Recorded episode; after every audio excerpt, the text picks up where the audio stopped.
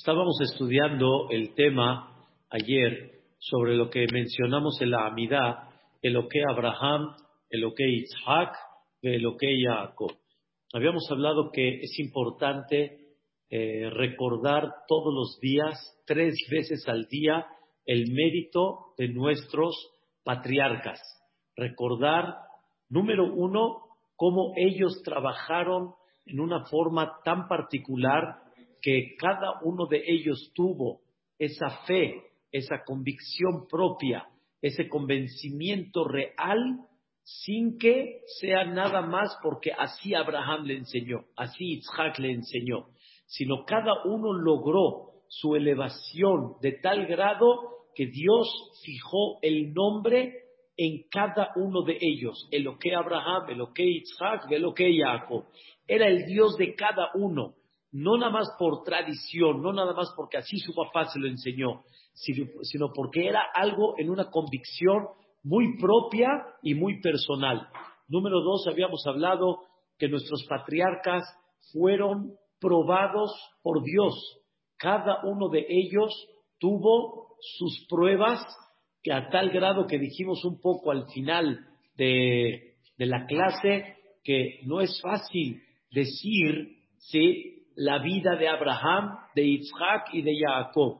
Cada uno pasó este, puntos de prueba de parte de Dios para poder elevar su nivel espiritual cada vez más a lo que estaban ellos de inicio.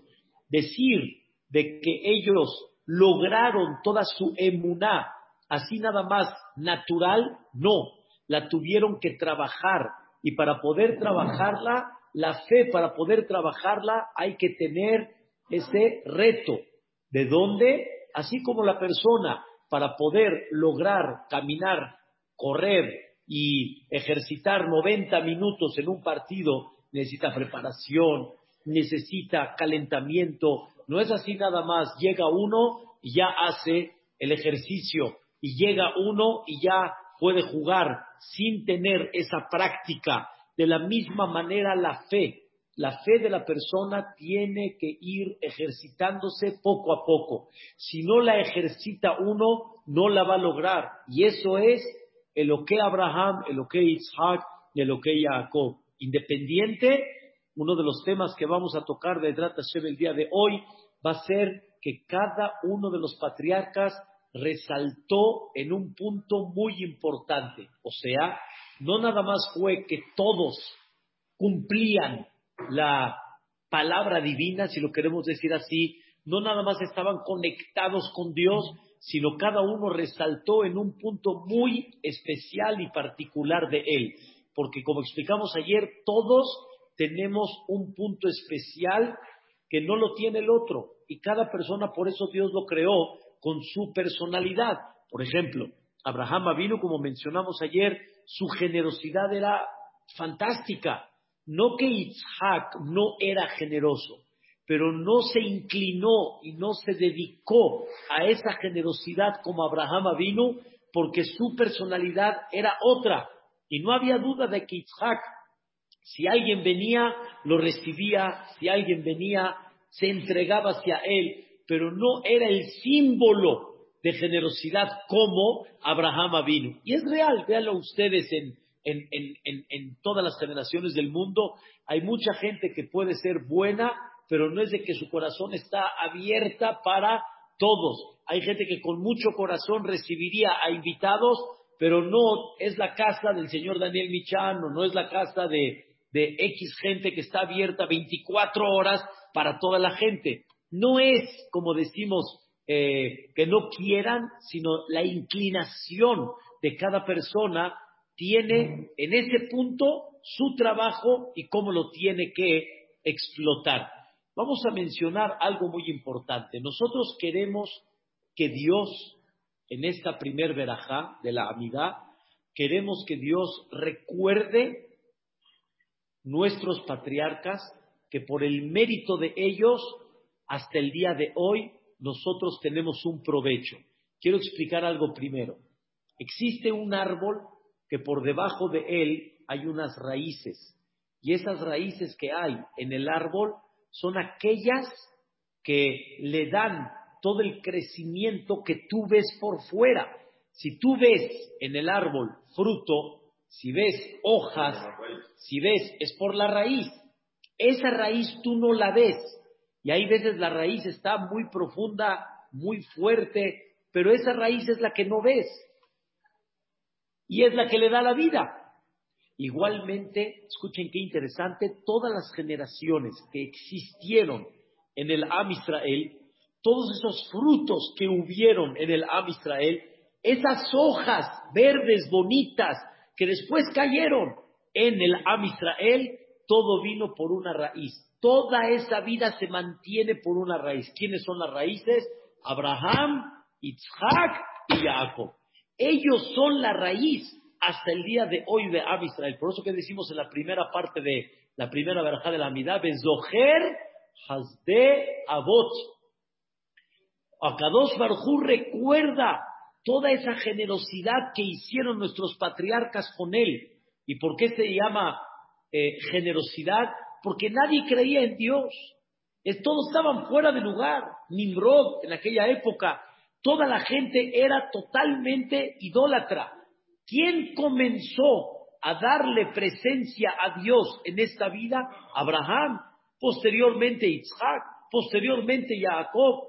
Dios considera eso como un gesed, como una... Me hiciste un favor. O sea, entiendo que tú entendiste la vida. me queda claro que Abraham entendió el objetivo de la vida, pero me hiciste un favor, porque por medio de eso mira lo que hoy en día tenemos, a Israel. Pero para que la persona tenga el zehut, que Dios le recuerde la generosidad de nuestros patriarcas y que realmente sigamos teniendo esa raíz que nos dé fruto, que nos dé hojas, que nos dé este, frescura, etcétera, mínimo tienes que tratar de estar en esos caminos de los patriarcas. O sea, no puede ser, a lo que quieras pedir, ¿sí? Que tengas fruto por esa raíz, que tengas hoja por esa raíz, y por el otro lado, no vayas en tu camino, o sea, hagas lo contrario a lo que Él nos enseñó que hay que llevar a cabo. No sé si recuerdan, pero hay muchas frases y principalmente este, antes, antes de Jodú, ¿sí? Cuando hay en la primera parte del Situr, en, eh, eh, al principio, después de Birkota Shahar, hay una parte que decimos que Moshe Kabash Abraham vino la Shalem. Dios mío, así como Abraham este, dominó su instinto, su naturaleza, y estuvo dispuesto a degollar a su hijo, estuvo dispuesto a hacer por ti todo, como ya platicamos ayer, Olam, igual de la misma manera, por favor, que también no nos apliques, Boreolam, el juicio y trata de aplicar la misericordia hacia nosotros, así como Abraham dominó, también tú haz un lado el juicio y trata de darnos todo lo mejor y darnos chance para seguir teniendo la oportunidad de hacer Teshuvah. Pero eso, ¿qué se necesita? Que tú también vayas en esos caminos. ¿Cómo quieres que yo te dé algo sobre Abraham, Isaac y Jacob cuando tú mismo no lo estás llevando a cabo? Quiero platicar, Bedrat Hashem, varios puntos divididos en tres. ¿Qué representa Abraham? En breve. ¿Qué representa Isaac? ¿Y qué representa Jacob? ¿Sí? En el punto que ellos destacaron, para que por medio de eso podamos entender un poco nuestra obligación y que Dios nos siga manteniendo con esa raíz, esa raíz que nos siga dando esa vida. Número uno, emunahaya, una fe, pero una fe que realmente sea viva, no una fe ficticia, una fe real, ¿sí? ¿Qué significa una fe real? Que tú tengas el convencimiento, va a ser un poco parte de lo que vamos a platicar más un poco más adelante, que tengas el convencimiento que de veras todo está en manos de Dios. Número uno, el éxito, y por lo tanto a Él me dirijo, porque Él tiene el éxito, ¿sí?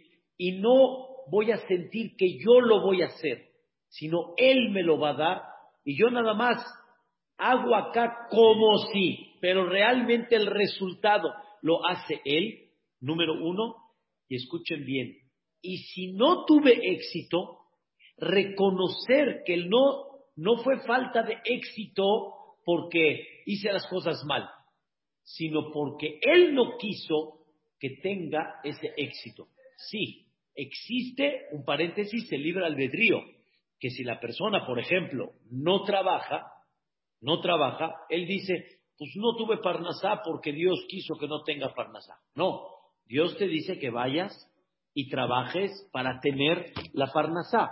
Pero estamos hablando que hiciste lo que tenías que hacer, lo que Dios te pidió que hagas, el éxito está en sus manos. Y el no éxito también fue decisión divina. Y eso se llama vivirlo. Vivirlo, sentirlo. Y así Abraham Avinu sentía. Ese es punto número uno. Eso se llama emuná hayá. Una emuná realmente real, en vida. ¿sí? Y en hebreo la palabra emuná, ya lo, ya lo habíamos mencionado, la palabra emuná es, es imun. Imun quiere decir hasta cuánto yo confío en ti. Imun. Por ejemplo, si tú me das una palabra, yo me siento tranquilo. Hay gente que aunque me dé no su palabra, sino la de sus aval también, no me siento tranquilo. Imun significa me siento yo tranquilo, tanto que él lo puede hacer y tanto de que si no salió significa que él decidió que no, así él quiso. Número dos, Ahavat Hashem, el amor a Dios. Esto también es parte de Abraham Abin. El amor a Dios. ¿Qué significa amor a Dios? Es muy importante definir esto. El Maimónides lo define. ¿Qué significa amor, amor a Dios? Significa mirar cuántas generosidades y bondades Dios ha hecho contigo. Normalmente la persona tiende a mirar lo que no, que no tengo. Y eso este, abarca mucho en su corazón lo que no tiene y se olvida de lo que sí. Y por eso se queja ay, se queja en el momento que, por ejemplo, como digo yo, el ejemplo chistoso hoy en día, lo aleno barminan, que una persona se le olvide su celular, Dios no lo quiera, que nadie se le olvide su celular, que se le olvida, que de repente uno se siente como que perdido y está uno, ¿cómo? Estás con tantas bondades, pero te concentras en esa parte que no tienes. Así, así somos. Cualquier detalle, Voy a dar otro ejemplo que lo di, esto, esto sí es real. Hubo, en el momento del temblor, sí, hace, que fue tres años, cuatro años, que fue el temblor, el último temblor, 19 de septiembre, 18 de septiembre, 17, ¿eh? Del año, así casi cuatro años. Sí, mira cómo ya pasó. Este, este, la gente, como fue muy cerca de Rosh Hashanah, si recuerdan, pero mamás, a, a unos días de Rosh Hashanah, la gente en ese momento dijo, Tigle Lotea, ya que se termine el año, sus maldiciones, y la gente decía, amén, inshallah, amén, por el temblor, porque el temblor estuvo duro, falleció una persona conocida, este, estuvo difícil, estuvo difícil, pero no como el 85, pero me refiero, estuvo difícil. Entonces, tuve un sentimiento platicando con mucha gente, la verdad, sí, Sí, el temblor estuvo difícil. Barminan, yo fue la primera vez que sentí un temblor de esa magnitud, así tan horrible, horrible. Estábamos en el, yo, estaba en el Israel, en el 85, y estuvo difícil, pero escuchen bien, todo el año se borró por ese día del temblor. ¿Qué quiere decir? Llega Rosh Hashanah y tú nada más estás concentrado. Ay, que se terminen las maldiciones. Se te olvidó farah, bar bodas, fiestas, domingos, cervecitas, jueves, este, este, viajes. ¿Cuántas cosas se te olvidaron por ese momento del temblor? Así somos, ¿no es así, Salo? Así somos. Se nos va todo por un detalle. ¿sí? Te desconectas de todo. por e, eso es lo que eh, aborda ahorita tu corazón. Es lo que invade tu corazón. Y debemos aprender, ¿sí? A empezar a ver cuántas tobot, cuántas generosidades hay y realmente cuánto este, abarca en tu vida. Y no puede ser de que hagas a un lado, vamos a decirlo así, hagas a un lado este tema difícil, eh, más bien dicho, hagas a un lado todas las generosidades por este tema difícil que ahorita estás viviendo. Hay gente que tiene un problema, pero no por ese problema las papas abritas ya no le saben. Ni el chilito se le quitó el sabor, ni tampoco dejó de ver a color, ni tampoco dejó de respirar tranquilamente. O sea, quiere decir, tenemos que observar cuántas cosas Hashem Itbaraj nos hace y despertar por medio de eso el amor a Dios. O sea, sentirse de alguna manera este, agradecido y comprometido con Dios, nada más por el hecho de observar y ver todo lo que nos, todo lo que nos da. ¿Y sabes qué? Eso justamente es Birkot Shahar. Eso es Birkot Shahar. Todas las mañanas, nada más analizar que vemos, que nos paramos, que Baruch Hashem, una persona llegó hoy, en un eh, farah estábamos, y mamás lo vi, lo vi, lo vi angustiado, angustiado lo vi porque este, empezó a tener unos dolores y que este, el doctor dice que tal vez tiene unos no sé qué, ya su cabeza empezó a qué, empezó a trabajar. Me empecé, empecé a pensar, digo, espérate, Baruch Hashem, estás bien, estás sano, respiras, todo bien, no hay dolor, no hay nada de, de, algún diagnóstico, todo está bien. O sea, ¿no observas todo eso? ¿No miras todo eso? Eso fue lo que observó Abraham Avino. Pero aquí viene el secreto. Así como una persona cuando de veras te hace un favor, pero de veras te hace un favor, ¿cómo te sientes? Comprometido con él. Te sientes con él, ojo, digo, la verdad, gracias. Algún día le tengo que responder. Alguien que de veras, entonces, de eso, igual tendríamos que sentir con toda la generosidad que Dios nos dio y sentir las ganas, sentir el, anhelo de ¿qué quieres? Boreolam, ¿en qué te puedo servir? Hashem ¿cómo te puedo corresponder? Pero todo esto, Abraham lo pensó. Abraham lo trabajó. Abraham vino. Y si una persona lo trabajaría, lo pudiera sentir. Pero si no lo trabaja, es difícil. Es difícil. Es difícil que una persona lo sienta porque la rutina le gana, la falta de, pensar le gana y entonces no se siente él eh, con ese sentimiento de corresponderle a Dios. Los dos puntos nos enseña Abraham Avino, de los muchos, pero en este punto que estamos hablando, dos puntos nos enseñó Abraham Avino. Número uno, vivir con Dios y sentir que en las manos de Dios está cualquier cosa, acércate con Él, este, siéntete que si Dios quiere, sí se puede, si Dios no quiere que salga, no va a salir. Y por eso Abraham vino cuando fue a salvar a su sobrino Lot, fue a luchar con cuatro reyes. Isaac fue a luchar con cuatro reyes. O sea, estamos hablando con una multitud, con un ejército muy formado, y Abraham dice, no, yo voy a salvar a Lot. Y él fue con el nombre de quién? De Dios. Y él entendía que si Dios quiere, sí se puede. Y por eso dice la Torah que Abraham, ¿a quién tomó? a, su siervo que se llamó Eliezer. Abraham tomó a su siervo Eliezer. ¿Y cuánto suma la palabra Eliezer? 318. Así dice la Torah. Tomó al 318. Algún día Isaac viste que la Torah habla de una persona por su valor numérico, cuánto suma su nombre. Abraham tomó a quién? Al 318, al quien suma 318. Ese se llamó Eliezer. ¿Por qué la Torah habla de aquel que suma 318? Dice uno de los grandes jajamim, en las últimas épocas se llamó Rapsado Kakoen Milublin. Dice, normalmente una persona se puede topar con pared y ya, levanta las manos, tira la toalla, no hay mucho que hacer. Eso se llama en hebreo, escuchen bien, Yehush.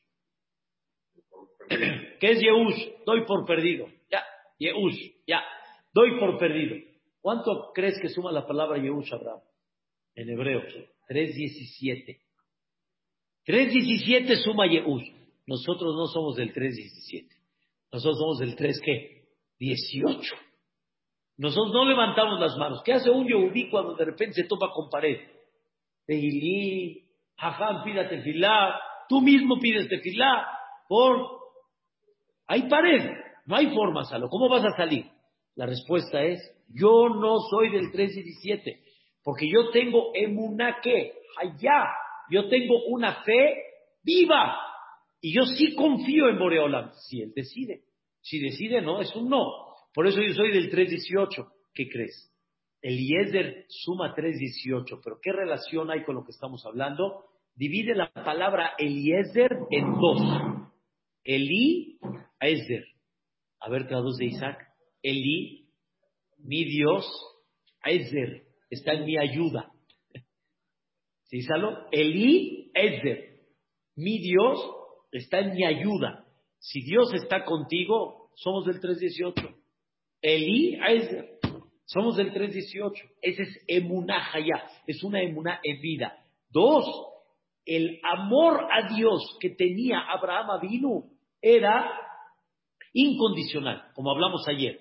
Después de que Abraham vio un mundo tan increíble, tan especial, hay un libro que lo hemos mencionado que se llama Jobot Levavot.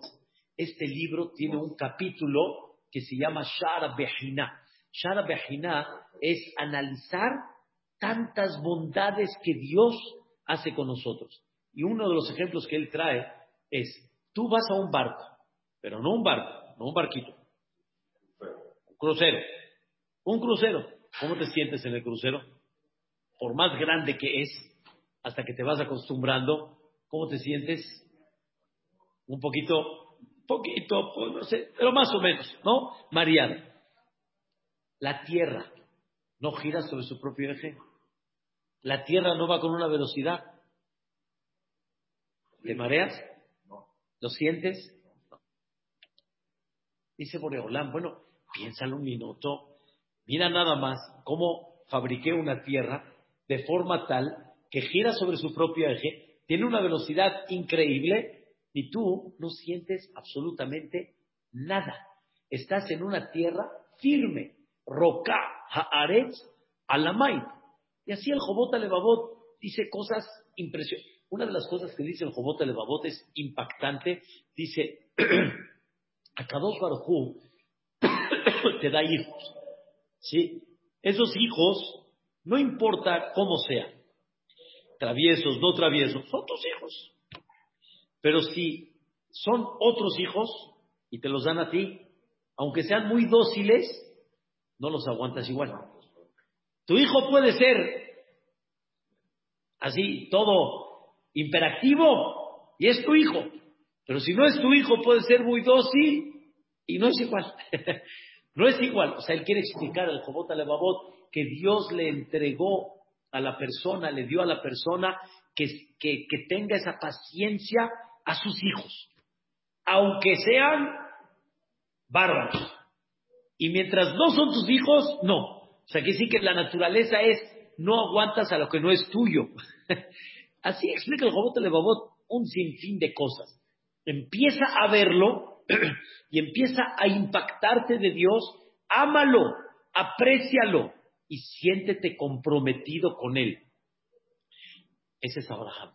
Isaac. ¿Qué refleja, qué, refleja, qué refleja Isaac vino principalmente?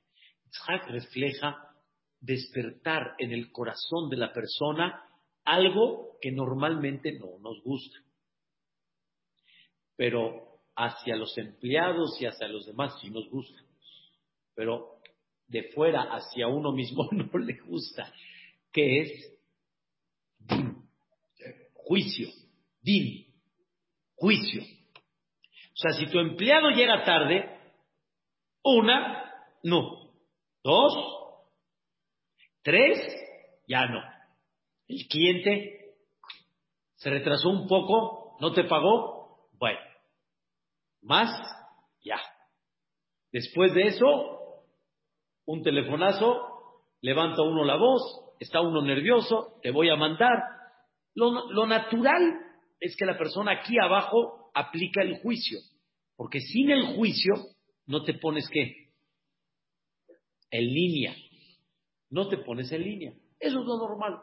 Pero sin embargo, que Dios aplique ese juicio hacia nosotros, pues obviamente no quisiéramos mucho, porque no somos perfectos, tenemos mucho que corregir y si por cada detalle Dios nos aplicaría el juicio, estamos perdidos. Entonces nos gusta mucho el Rahamim, pero sin embargo, Isaac Avinu fue aquel Isaac que destacó, no olvides que aunque no se aplica el juicio en cada detalle y se ve como que las cosas están sin juez y sin juicio, así se ve, y dice Isaac Avinu, no olvides que hay un juez y hay un juicio.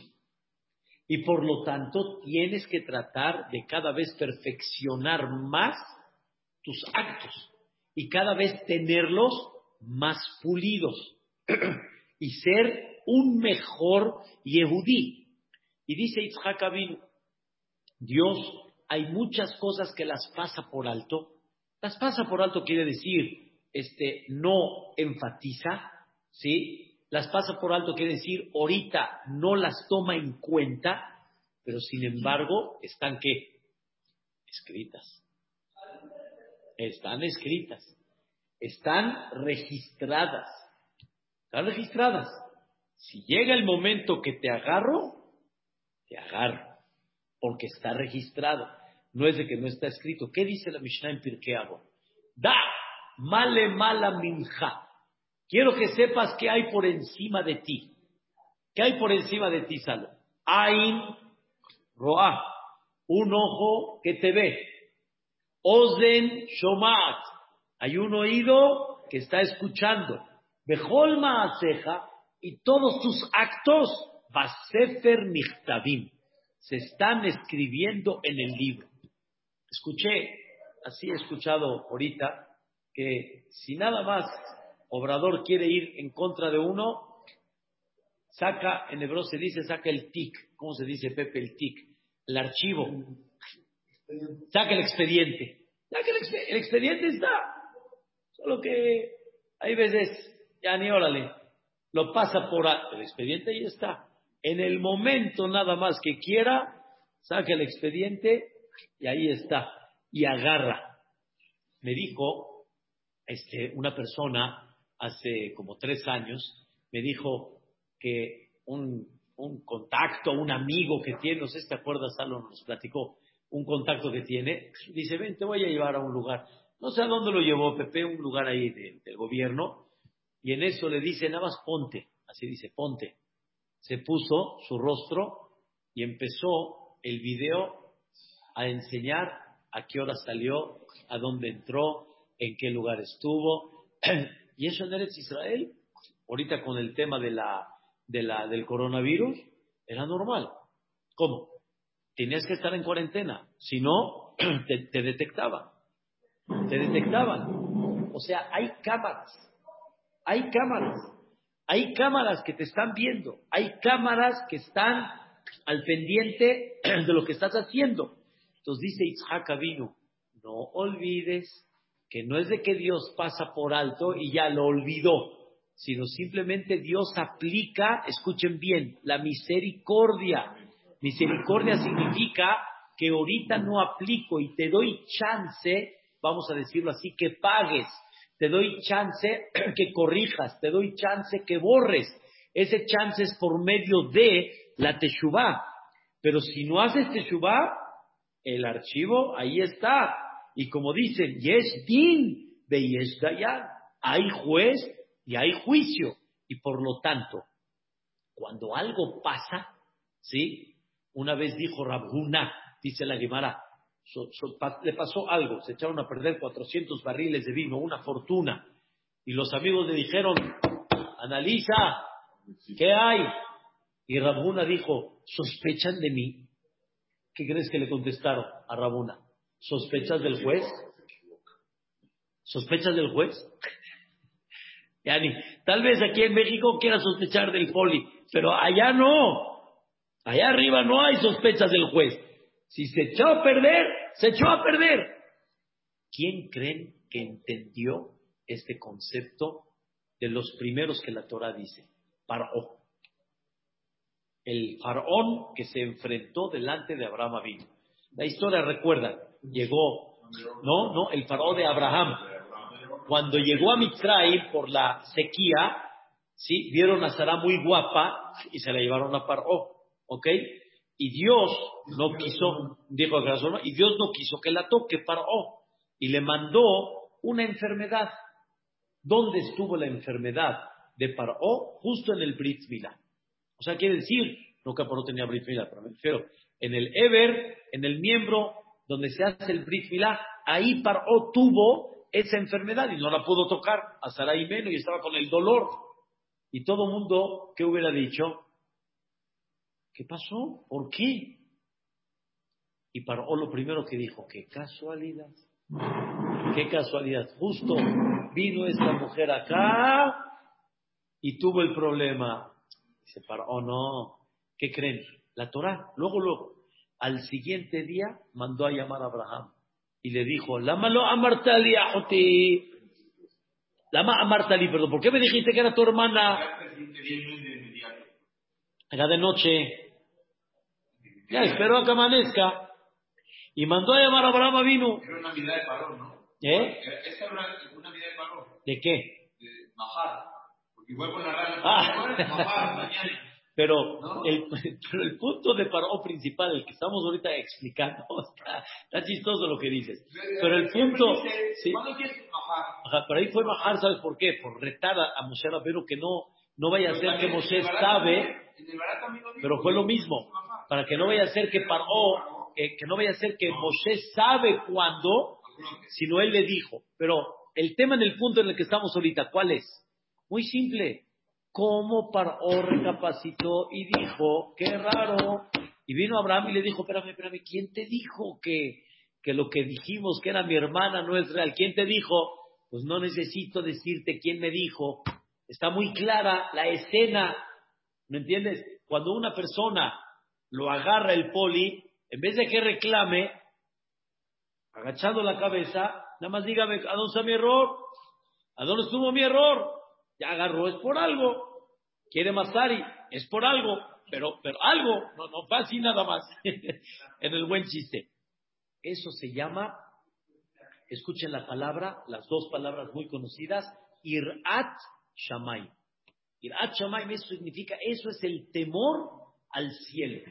Número uno, que sepas que hay un juez y hay un juicio. Esa era la, la, la, dirección que tenía Itzhak Es muy importante no quitar de nuestra mente este concepto. Muy, muy importante. Que es verdad que hay cosas que pasan y difíciles y uno no quisiera, pero sin embargo, Dios lo que quiere es que recapacites, que comprendas que hay un archivo, hay un archivo. Y no podemos olvidar y no podemos decir que somos mejores que nuestros patriarcas o que no hemos tenido absolutamente ningún pecado, vamos a decirlo así, ningún pecado en nuestra trayectoria. ¿Cómo? Si nuestros patriarcas, nosotros no con más razón, hay mucho que corregir. Yesh din yesh dayan. Número dos, escuchen qué increíble, bitajón. ¿Hasta cuánto te sientes seguro en la vida? Seguro significa tranquilo. Porque bitajón no es nada más la palabra seguridad, sino la seguridad le provoca a la persona sentirse tranquila. Uno de los problemas que no hay tranquilidad es porque no nos sentimos seguros en muchas cosas, cada una en el sector en el que esté. Y todo lo que necesitamos es tranquilidad. Y nuestros patriarcas representaban una tranquilidad sabiendo que Dios dirige. Escuchen la palabra que les voy a decir ahorita. Dios no se olvidó de ti, ni tampoco Dios te abandonó, sino simplemente Dios está, en hebreo se dice metapel beja, Dios se está encargando de ti. Y lo contrario, no es que se olvidó, sino se está encargando de ti. Cuando fui una vez al dentista y tuve que pasar un, detalle de, de, que tuvo que anestesiar y todo, dice el doctor, perdón, el piquete. Yo decía, no, gracias, con tal de que quite todo este dolor que hay, usted píquele nada más, anestesie y trabaje. No lo veía yo como un mal, sino lo veía yo como qué, un bien. Un bien. Cuando uno comprende el dolor por qué viene, pues es un bien. Como siempre decía mi concuño Ham Shaul Male, hay un dolor que todos festejan. Todos cuando viene el dolor de parto. Ah, al hospital, se van a aliviar, más alto, los avidas que tuvo, cómo estuvo, cómo va. La señora Jadita está con el dolor, la pobrecita está, ay, y tú estás festejando, y vienen los papás, y vienen las cuñadas, y vienen las hermanas. La, la señora se está, la respuesta es, es un dolor de qué? Es un dolor de alegría, es un dolor de regalo. Eso le provoca a la persona que bitajón. Pero de repente empieza a saber que el doctor está dudando, empieza a saber que sube la frecuencia, empieza a saber que, ¿cómo se siente uno? Ay, ay, le falta uno qué? Bitajón. La persona tiene que sentir que Boreolam siempre va a estar al lado de él haciendo lo mejor para él, pero en el momento no es fácil, me queda muy claro. Es muy, muy difícil y muy complicado, pero hay que trabajar ese bitajón y por último, lo que representó mucho Jacob vino, el estudio de la sabiduría divina. En hebreo se dice... claro que está todo, pero, sin embargo, ese din si comprenderíamos que es una pulición y una elevación, sería otra cosa. Es como, por ejemplo, exijo yo del deportista y lo hago cada vez más, ¿sí? Y soy muy duro, soy muy enérgico, pero eso ayuda a que mantenga bien su línea, la fábrica esté bien, la empresa esté bien, la luz se paga, este, la escuela está increíble. El papá hay veces no le gusta mucho la, cuando se portan un poco enérgicos, pero si no se comportarían de esa forma, ¿qué pasaría? Como dicen aquí en México, seríamos barcos, ¿no? O dicen, otro dicho que dicen, que le vean la cara de pato. ¿Por qué no de jirafa? ¿Por qué no de elefante? Porque de pato, no sé por qué pato, pero en fin, ya entiendes. La, hay que ser qué? El din es bueno. ¿Sí? Y Jacob vino, ¿qué representa? analizar la sabiduría divina. Se llama Dvar Hashem, la palabra de Dios. Dvar Hashem. Lo que dicen Jajamim y Jacob, Ishtab Yoshev o Halim. De veras, a la Torah hay que verla como la sabiduría divina. Y cuando uno comprende que es la sabiduría divina, es la voluntad divina, por medio de la Torah vas a lograr lo que le llaman emet, emet le La Torah es la forma como aclarar muchas cosas en la vida. cómo entender la conducta correcta y exacta que la persona tiene que tener. Y ese es el concepto de este estudio de Torah que representa Jacob vino. Ese es el emet que una persona puede lograr y puede conseguir por medio del estudio de la Torah. Y cada vez que hay más estudio de Torah, la persona más logra y más eleva ese concepto que se llama emet. Emet, hay menos confusión, hay más claridad en la vida. Y por eso, quieres tener, regresando al inicio de la clase, quieres tener lo que dijimos al principio, la raíz de Abraham, Isaac y Jacob, que siga dando esos frutos del pueblo de Israel, porque la raíz es la que da el fruto, la raíz es la que da la hoja verde. ¿Quieres que siga dando ese fruto por medio de Abraham, Isaac y Jacob? Sigue y canaliza tu vida con lo que representó Abraham, Isaac y Jacob. Entonces, en lo que Abraham, en lo que Isaac, en lo que Jacob, es de Abod, recuerda la generosidad de nuestros patriarcas, depende mucho hasta cuánto tú te apegas a esa conducta de Abraham, Isaac y Jacob. Ojalá que Besat Hashem lo podamos llevar a cabo. Deseata Dishmaya, pasen un bonito Shabbat, un Shabbat que nos dé Shalom y que nos dé Berajá. Por eso decimos que es Shabbat Shalom, un Mevorah. Baruch Adonai Leolam. Amén, amén. Adentro, Besat Hashem van a decir